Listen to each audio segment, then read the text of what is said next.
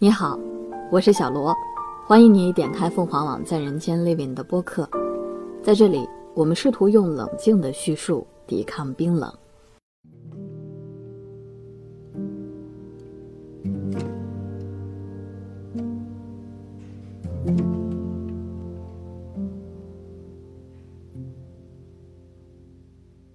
十一月七号，四川乐山。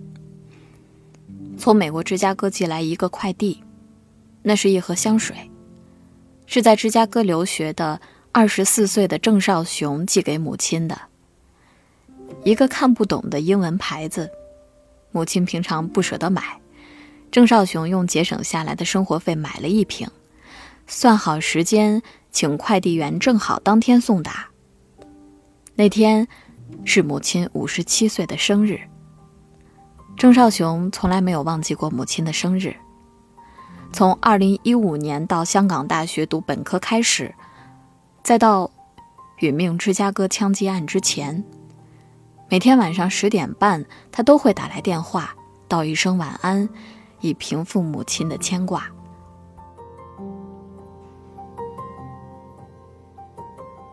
郑少雄和他的家，是无数中国普通留学生家庭的缩影。母亲是一家当地医院的普通职工，家庭收入不高，她节衣缩食，拼尽力气想让儿子有一个更好的未来。但不幸的是，芝加哥秋天的冰雨骤然击破了这个家庭的梦想。美国时间十一月九号下午，一名持枪的歹徒在芝加哥大学主校区附近的人行道上，用枪击中了郑少雄的胸口。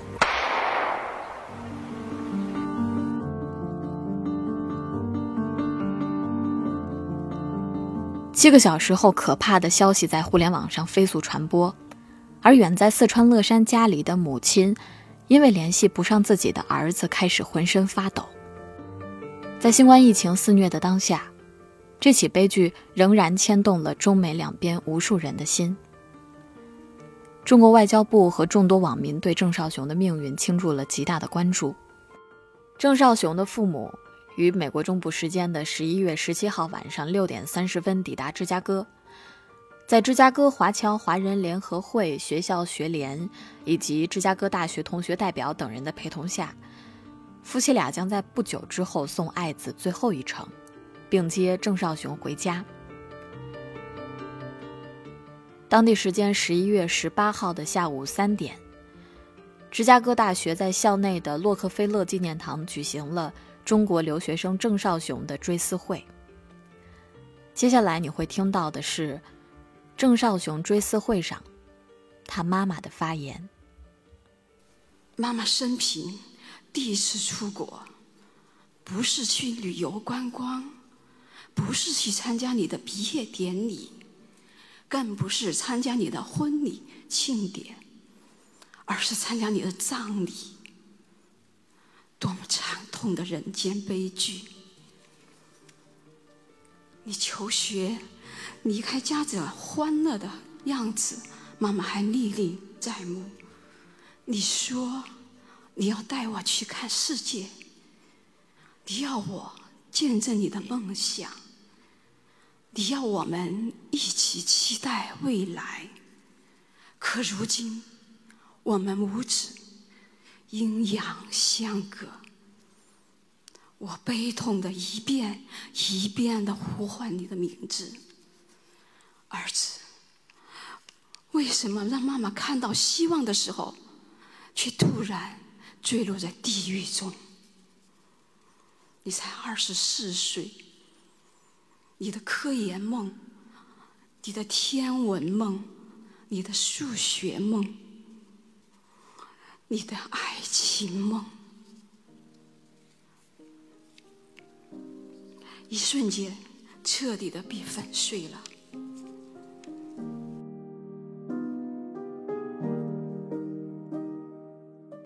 这期播客后半部分的内容来自郑少雄好朋友金谷的叙述，他回忆了和少雄过往相处时候的一点一滴。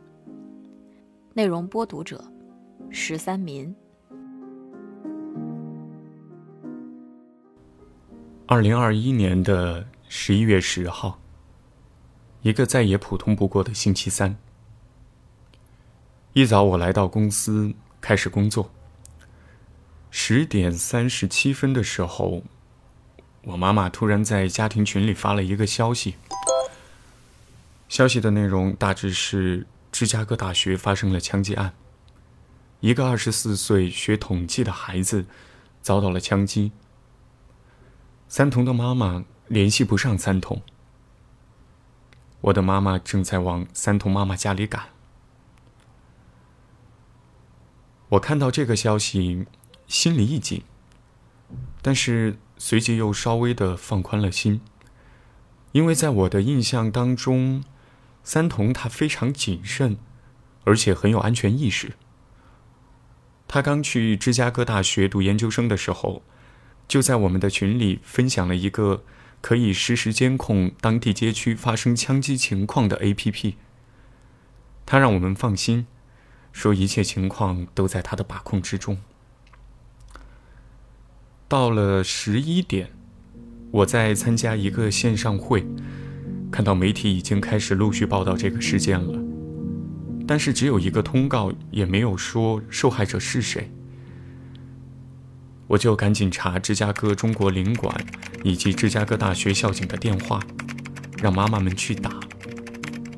在那个时候，我心里还认为，二十四岁、统计学这两个特征，可能只是巧合。三童现在依然安好。在十一点四十九分的时候，我妈在群里发了一个消息，说。是的，是领馆打来的电话。当时我一下子就懵住了，我立即离开了会议室，给我妈打电话。电话那头清晰的传来我妈的哭声。从那一刻开始，我感觉天都塌了。我在公司电话隔音间里，脑袋完全空白。只觉得狭小的电话室在不断的缩小，再缩小，使劲挤压着我的身体，我没办法呼吸，也没有办法思考，更无法表达。这个是的，好像一阵风一样吹过去了，但我还是不能相信它是真的。直到电话再次响起的时候，我家人的哭声。从电话里再度传来，我才真的接受了这个消息，嚎啕大哭了起来。在眼泪的模糊中，我看见电脑上的时间显示的是中午十二点三十一分，一种猛烈的悲痛捶打我的胸口，因为。从二零一五年到港大开始离家求学，每天晚上的二十二点三十分，三童都要给妈妈打电话，分享当天的学习生活，说一声晚安。然而此时此刻正是芝加哥时间，三童平常给妈妈道晚安的时候。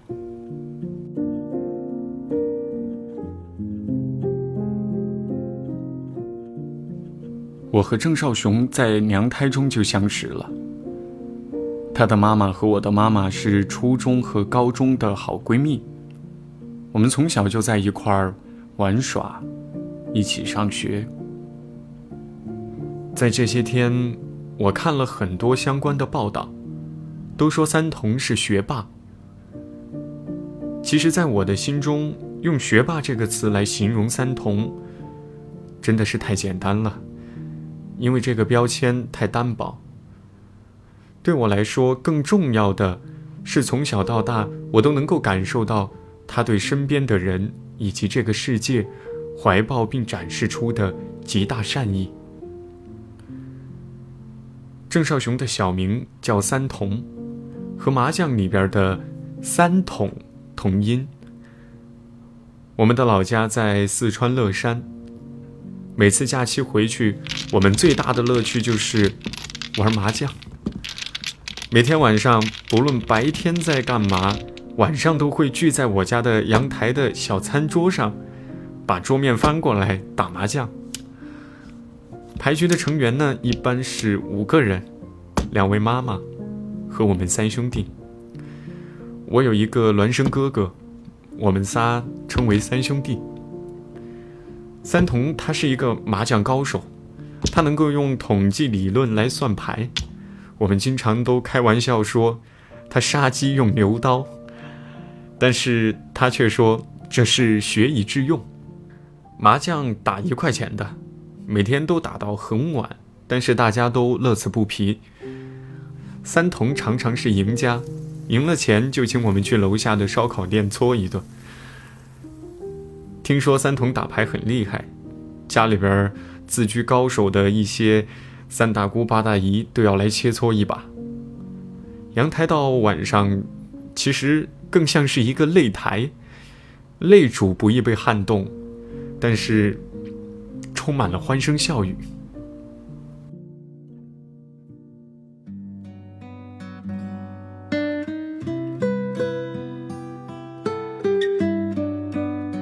到小学的时候，我记得。三童竞选班长，事前问妈妈可不可以自己投自己一票。当时妈妈说：“只要你真心为同学们做事情，哪怕别人一票都不投给你，你都应该给自己投一票。”选举的结果是全票通过。老师告诉妈妈，带了十多年的班级，三童是唯一一个。六十二票全票当选班长的孩子。上初中的时候，我们放学就是在操场打球。快结束的时候，有一个姓张的同学说：“谁帮他上楼拿书包，就给谁五块钱。”其他的同学当然是都没有反应了，但三童却说他去拿，领走了同学的五块钱。我们当时还。都挺纳闷的，因为这个不是他的风格。结果第二天，班主任的老师出乎意料的在课堂上表扬了张同学。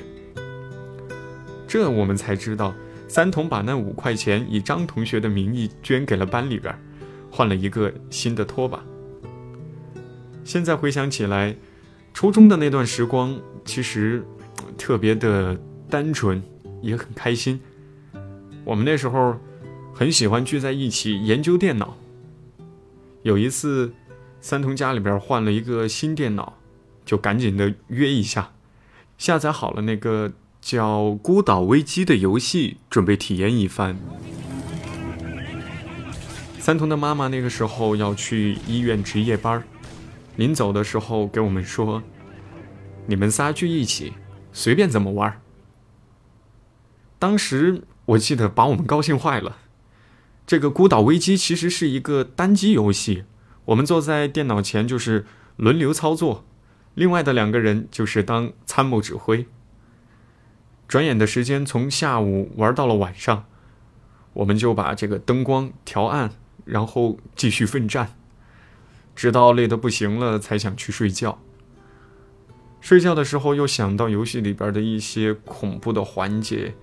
呃，想想背后挺发凉的，然后三童说没事儿，他很熟练的去锁好房门，然后我们仨就挤在一起，没过多久，大家就都睡着了。在那个时候，三童的妈妈在医院经常值夜班，所以三童很小就是自己照顾自己。我虽然比他大两岁。但是这种体验对童年的我来说反而是没有的。后来到了高中，我们从乐山都考到了成都。三同读的学校是成都七中的林荫校区，我在成都九中宁夏校区，两个学校离得特别近。周末的时候，我上补习班就在他们学校的旁边。下了课，我就回到三童的出租屋，然后吃三童妈妈和姨婆做的美食。有时候也是他们母子到我们的出租屋里边来聚一聚。那个时候，我们在出租屋里边挤着睡，聊天可以说聊一整晚，然后就开始下一周的紧张学习。我记得那个时候他好像是要竞选成都七中的形象大使，那个时候我就借来那个特别高级的一个相机，各种摆拍。当时感觉。自己的水平挺小儿科的，但是都努力的想把它拍的高大上一些。不过最终他也是凭着他自己品学兼优和阳光帅气的外形，还有钢琴呀、书法呀、乒乓球啊这些才艺，当选了成都七中的形象大使。在高手如云、竞争激烈的七中，三童也经常独占鳌头。他学习其实从来不蛮干，也不熬夜，不刷题，往往是把一个题目从不同的角度把它给钻透，然后举一反三，一通百通。学的很轻松，也很有趣，而且还可以腾出时间和精力给其他的同学来传经送宝。我记得有一次周末，他好像是买了一些那个白折扇，然后在校园里边摆摆地摊儿。同学希望他在折扇上写什么内容，他就写。除去折扇的成本好像是十块钱，然后就多收人家五块钱，这样他赚了好像有几百块钱吧。最后他全部就捐给了班里边做班费。我妈妈当时还出高价花了二十块钱，请三童写了一把。在多姿多彩的校园生活的背后，是三童妈妈每周五下班后，从乐山乘坐两个半小时的大巴车，到成都的出租屋，给三童做好吃的家常菜，补补营养。然后周日的晚上再坐大巴赶回乐山。在高中的三年期间，这个车票就垒成了一座小山，足足有上百张。在出事的前一周，三童被拍到了一张照片。照片上，他正在打乒乓球，看起来神采飞扬。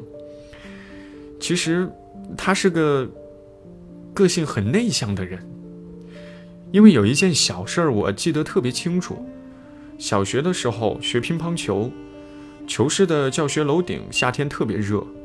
然后妈妈去球室接他，发现他站在球台帮人家捡球，满头大汗的，问他是不是不喜欢打球，但是他说他特别想打，只是还没有学会，打不过别人。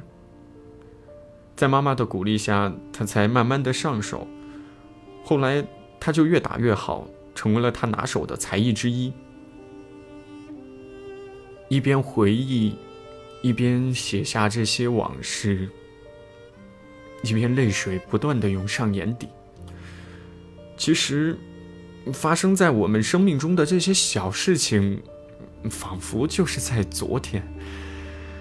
可是，残酷的现实告诉我，我和三童已经是天人两隔了。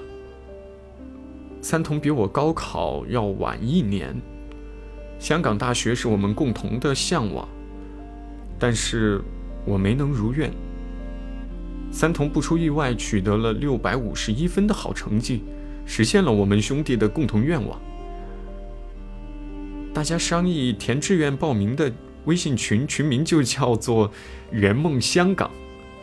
群友有三童、他妈妈、我妈妈，以及我的孪生哥哥。六年来，这个群一直都很活跃。虽然大家天各一方，但是一直都在分享着生活的点滴和对彼此的祝愿。港大高额的学费让三童家里边压力很大。三童妈妈是医院的普通职工，但是她不想因为家庭经济原因，让这么优秀的孩子不能飞得更高。上了港大之后，他妈妈就节衣缩食，变卖了房产，甚至向亲戚朋友借了好多钱凑学费。了解三童的亲友都愿意帮助这么一个优秀的孩子，希望尽自己的一臂之力。尽管如此，三童妈妈的衣服从原来的几百块钱到后来的几十块钱，而且家里边经常都只开一盏灯。和妈妈相依为命的三童，他自己也在想办法。他通过网络了解到了宋庆龄基金可以为他这样的孩子提供帮助的时候，他就悄悄地向基金会申请，为自己争取到了宝贵的奖学金。在一切搞定之后，他才把好消息告诉妈妈。这样的好消息让妈妈非常的开心。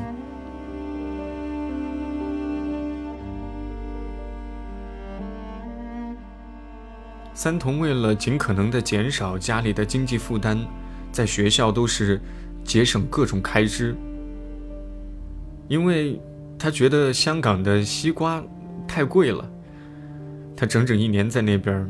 没有尝过西瓜的味道。放假回来了，他就是放开了大吃一顿。而且他还下定决心提前完成学业，帮妈妈缓解学费的压力。他几门功课同时休息，高铁、飞机等公交的站台、餐馆的饭桌，到处都是三童的自修室。在香港大学求学期间。因为出众的表现，他当选为香港大学的学生大使，接待到港大访问的社会各界人士，也因此获得了港大每年出去看世界、开眼界的机会。一边上学，三童一边总结了自己的一些学习经验，和学姐合作，写成了《做事的逻辑》这样的一本书，由四川大学出版社出版。这本书的版权费对他们家庭虽然是杯水车薪，但是也缓解了一点学费的压力。最终，他提前了一个学期毕业，以一级荣誉从港大毕业，是港大当之无愧的杰出校友，也是我们一家人心中的骄傲。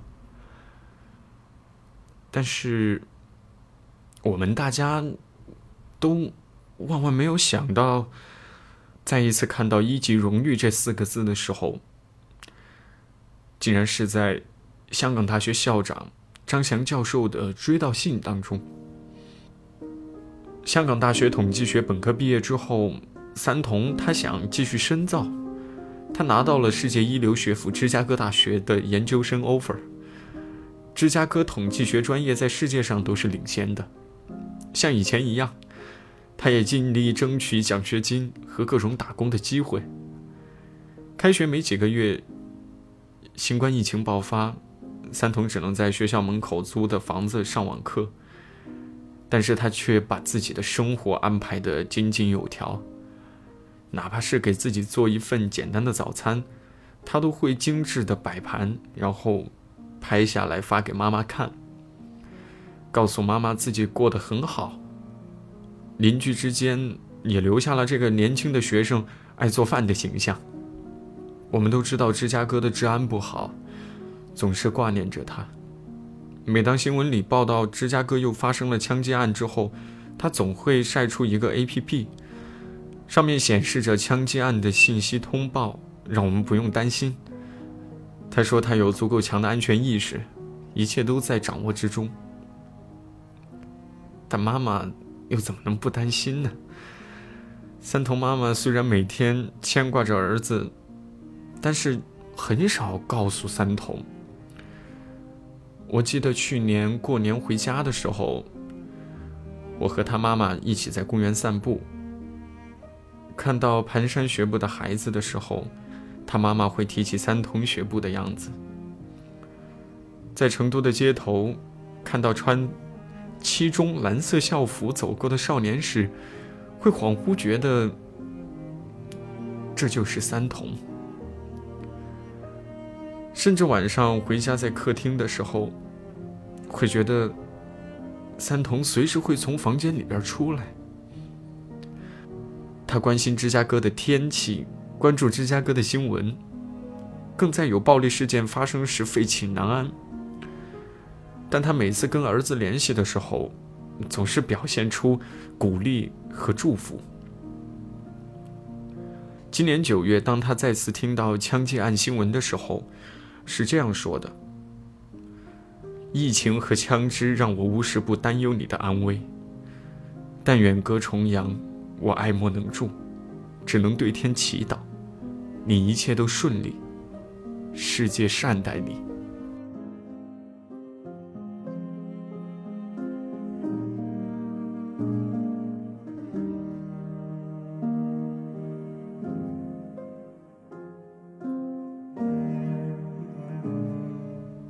夏天，三童硕士学位答辩结束，继续申请博士，其实是他的心愿，也是他能够达到的一件事。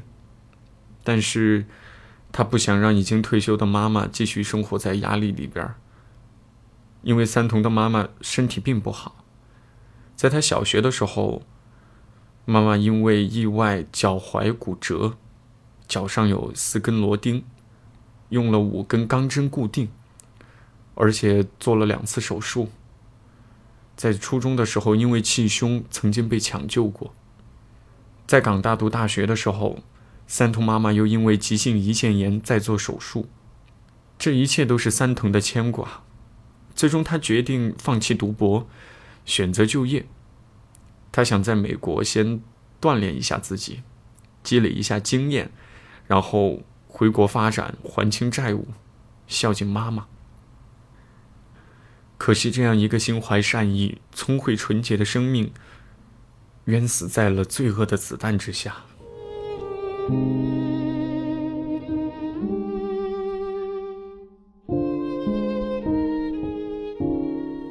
三童对他的妈妈特别好。去美国之前。他把家里的每一个插座都换成了开关式的，这样能够方便妈妈使用。还给妈妈买了分药盒，怕妈妈忘记吃药。每一个母亲节、妈妈的生日，三童都会用自己节省出来的零花钱给妈妈买礼物。今年的十一月七号，像往常一样。妈妈收到了儿子从美国算好时间寄回来的礼物，是一瓶香水。妈妈舍不得买香水，那天他很开心，在群里晒了儿子的礼物。但是我们大家都都没有想到，三天以后，三童就不在了。这瓶香水也是三童妈妈收到儿子的最后的礼物。悲剧就是发生在十一月十号的早上。三童妈妈给我妈妈发来微信，说学校出事儿了，联系不上三童。那时候她浑身发抖。从十一点到十一点四十。